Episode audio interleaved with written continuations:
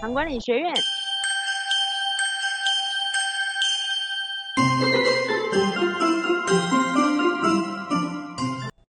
大家好，呃，我是袁俊医师，呃，我们今最近的集数都是在谈药啊，那要不要？大家当然想说，我以如果是要的话，我想药要少一点，好，那少一点要有标的的哈。那第一个，我们之前在谈血糖控制，在谈呃改善啊、逆转啊，我们曾经讲过七啊、六点五六。呃，这三个指标，呃，如果你错过了这一集的话，也可以回去倒回去听啊。好，那七通常是医生会加药，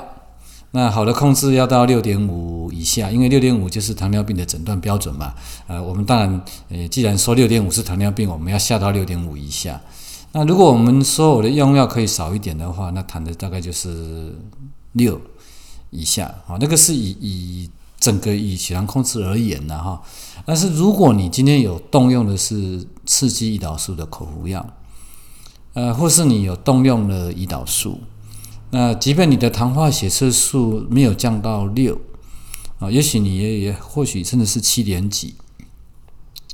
或甚至八啊，但是你有出现低血糖，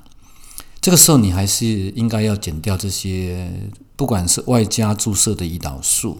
啊，还是口服的刺激胰岛素的药，这是一个非常重要的观念。因为我们呃不不适合完全用糖化血色素做评判。嗯，适合糖化血色素做评判的情况下，是你的用药里面，呃，它是没有胰岛素的，你也没有口服的刺激胰岛素的药，这个时候完全可以用糖化血色素做评判。但是假设。你有用像我讲的胰岛素啊，你有用上我们讲的刺激胰岛素的药。当你有出现过低的血糖的时候，那就是不是用糖化血色素调整药量，这个是要针对打的胰岛素或是刺激胰岛素的口服药啊来做调量。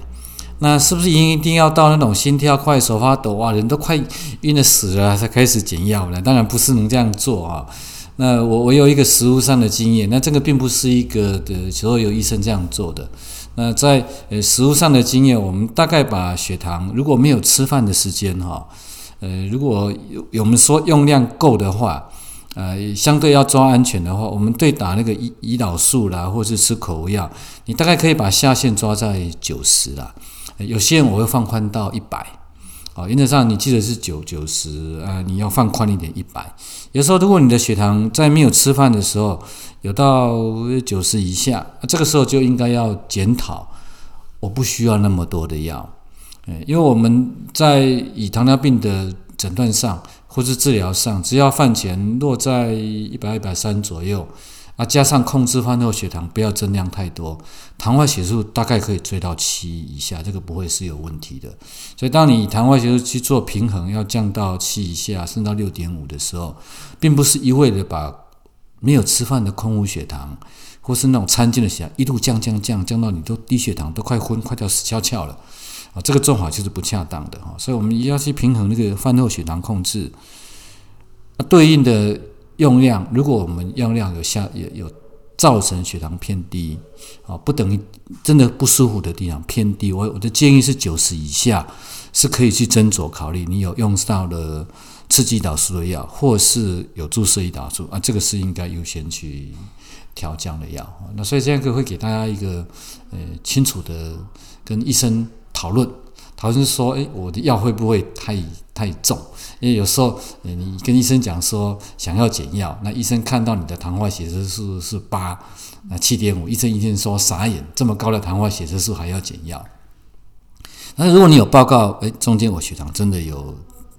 下降你测血糖有下降，那我相信医生会同意说，应该要把所有的搭配啊，再重新做一个适度的调整。呃，控控制血糖是为了要健康哈。呃，完全没有必要去冒低血糖的风险，那，更呃不用去承受那种不管什么样吃药后的不舒服，那个都是不必要的负担。啊，谢谢大家今天的收听。